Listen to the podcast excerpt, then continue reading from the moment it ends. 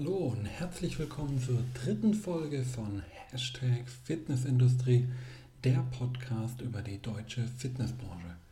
Mein Name ist Andreas, ich bin der Initiator des Podcasts und heute freue ich mich schon darauf, ein kleines Experiment zu wagen, denn heute werde ich mich zum ersten Mal ganz ohne Gast nur mit dir, lieber Zuhörer, hinters Mikro setzen und möchte mit dir über das Thema Zukunft der Einzelstudios in der deutschen Fitnessbranche sprechen.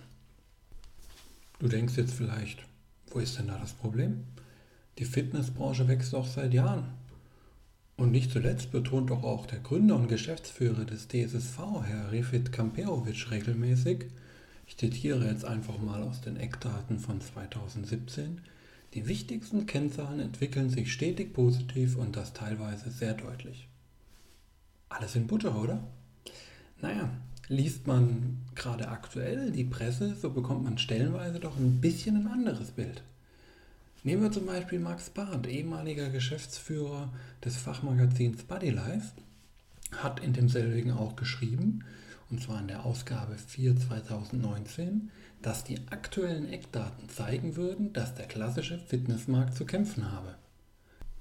Und in der ersten Ausgabe dieses Podcasts hat auch bereits Jonathan Schneidemesser, der Chefredakteur der Body Media, prophezeit, dass es in Zukunft zu einer Stagnation des klassischen Fitnessmarktes kommen wird.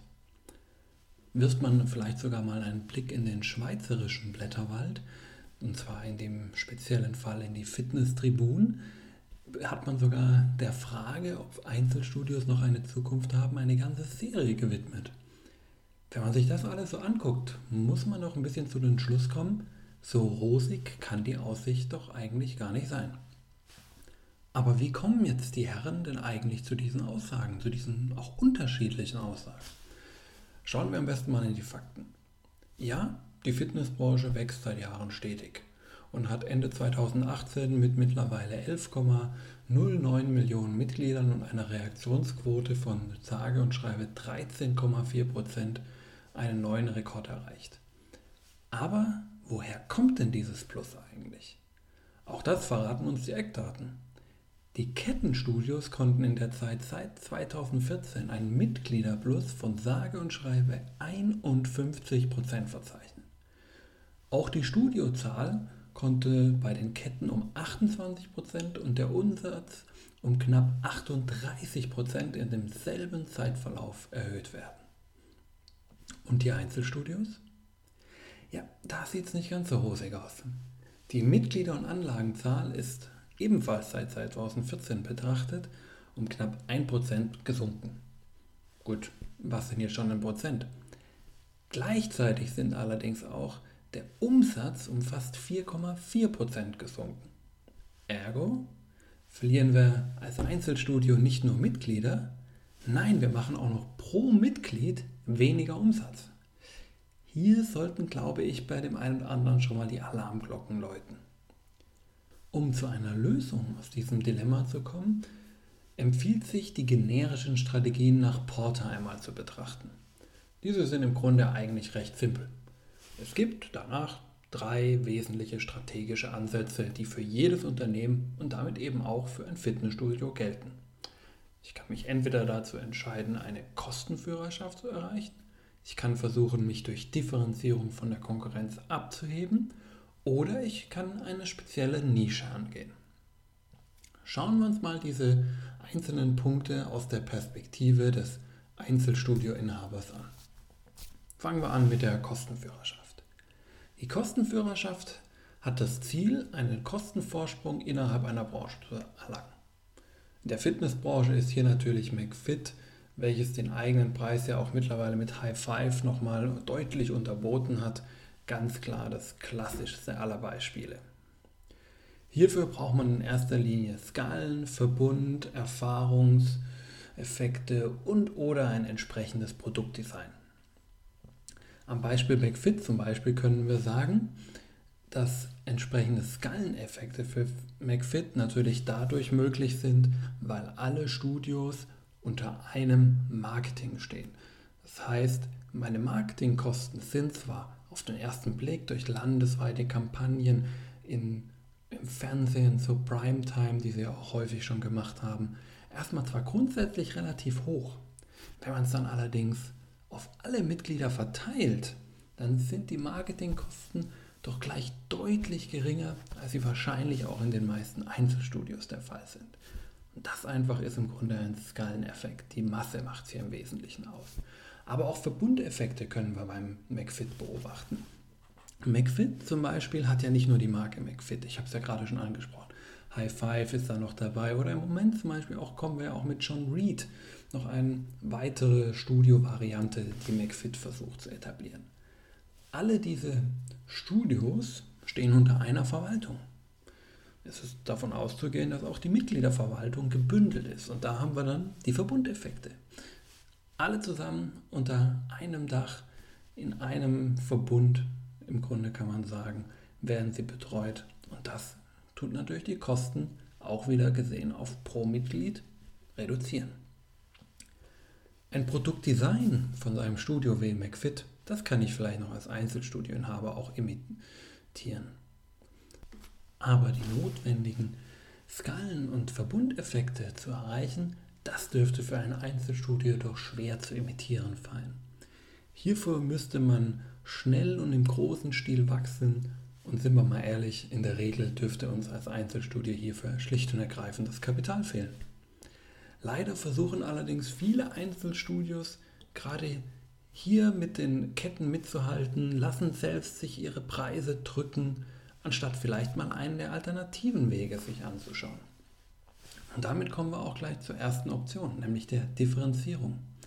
Die Strategie der Differenzierung verfolgt das Ziel, dass die eigene, Darst Entschuldigung, die eigene Dienstleistung in der ganzen Branche als einzigartig angesehen wird. Hierfür muss man natürlich das Differenzierungsmerkmal auch klar herausarbeiten. Wobei Porter auch in seinen äh, Skripten empfiehlt, dass man mehr als nur ein Differenzierungsmerkmal aufbauen sollte. Was wären solche Differenzierungsmerkmale? Zum einen natürlich ganz klassisch die Qualität. Aber natürlich auch ein besonderer Service, ein besonderes Image können solche Merkmale sein. Um das vielleicht mal ein bisschen dir, lieber Zuhörer, besser darstellen zu können, möchte ich dir mal zwei schöne Beispiele, in meinen Augen gelungene Beispiele zeigen. Das ist zum einen Fitness First. Fitness First hat vor einigen Jahren eine Freestyle-Offensive gestartet. Alle Clubs in Deutschland wurden großflächig mit Functional Training Flächen versehen, die Trainer entsprechend geschult, das Betreuungsprogramm angepasst und passende Small Group Programme geschaffen. Hier hat das Gesamtkonzept natürlich gestimmt und man hat das alles eben unter diesem Freestyle vereint. Auf der anderen Seite sehe ich aber auch Kieser-Training als ein schönes Beispiel. Kieser hat schon sehr früh im Grunde zum Beginn seiner Laufzeit einen ganz klaren Schwerpunkt gesetzt, nämlich den Schwerpunkt auf ein gesundheitsorientiertes Krafttraining. Und mit dieser klaren Differenzierung kommen sie auch offensichtlich an, denn sie haben ja Erfolg. In den letzten Jahren hat man sogar noch mal ein bisschen dran gearbeitet, nämlich auch in der Kommunikation, um einfach vom Image des reinen Rückentrainingsanbietern, den sie einfach eine Zeit lang so ein bisschen hatten, hin zum Trainingsanbieter für den Alltag zu vollziehen. Was man an dieser Stelle aber auch beachten sollte, Trainingsgeräte alleine sind kein sinnvolles Differenzierungsmerkmal. Auch ich weiß, dass das öfter passiert, der ein oder andere Ausstatter das natürlich gerne mal behauptet. Versetzen wir uns doch einfach mal in die Lage von so einem normalen Kunden. Kann denn der Kunde wirklich den Mehrwert zwischen zwei verschiedenen Trainingssystemen erkennen? Wir als Fitness-Professionals vielleicht noch. Aber der Kunde kann das in der Regel nicht. Für den ist ein Beinbeuger ein Beinbeuger. Vollkommen egal, ob da jetzt die Marke A oder die Marke B draufsteht. Also überlegt euch vielleicht wirklich ein besseres und ein echtes Differenzierungsmerkmal und lasst es nicht die Trainingsgeräte sein. Alternative zur Differenzierung ist aber auch noch die Fokussierung, also die Konzentration auf Schwerpunkte. Das heißt, wir als Anbieter konzentrieren uns im Gegensatz zu den anderen beiden Zielen nicht auf den gesamten Markt, sondern auf eine klar und eng umrissene Gruppe. Das bedeutet natürlich auch, dass wir niemals dieselbe Masse wie ein in Anführungszeichen normales Fitnessstudio an Kunden erhalten werden. Entsprechend ist diese Strategie in der Regel natürlich eher was für die großen Städte, denn in denen findet man auch von relativ kleinen Gruppen eine trotzdem noch absolut ausreichende und große Anzahl.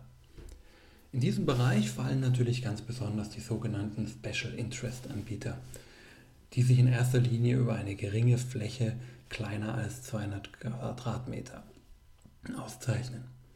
Ein bekannter Anbieter aus diesem Segment ist zum Beispiel Buddy Street. Man kann jetzt natürlich auch Buddy Street geteilter Meinung sein. Für und wider der Trainingsmethode kann man sich über alles streiten. Aber die klare und enge Spezialisierung auf das EMS-Segment in einem kleinen PT-Studio ist eine wirklich gelungene Spezialisierung gewesen. Und nicht umsonst gibt es ja auch mittlerweile zahlreiche Mitbewerber, die im Endeffekt etwas sehr, sehr Ähnliches machen. Und es gibt auch viele weitere Formen von PT-Studios, die es mittlerweile am Markt zu finden gibt.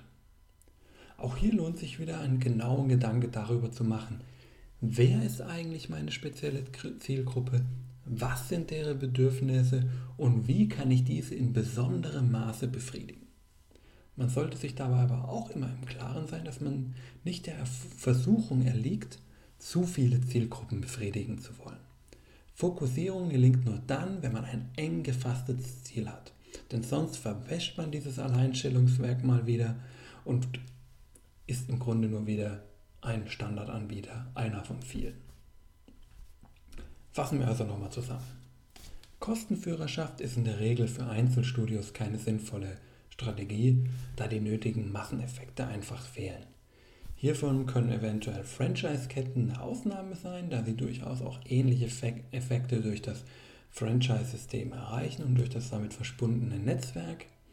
Aber für die meisten Einzelstudios ist die Kostenführerschaft eher die falsche Strategie.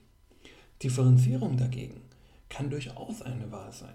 Hier bedarf es allerdings einer wirklich guten Selektion der entsprechenden Differenzierungskriterien. Und wenn sich der lokale Markt bei dir bereits sehr stark ausdifferenziert hat, was in vielen Großstädten auch eigentlich schon der Fall ist, empfiehlt sich über eine Spezialisierung auf ein ganz bestimmtes Kundensegment nachzudenken. So, damit sind wir jetzt am Ende dieser ersten Solo-Episode angekommen. Ich hoffe, du hast die ein oder andere wertvolle Information aus der Folge für dich und deine Arbeit mitnehmen können.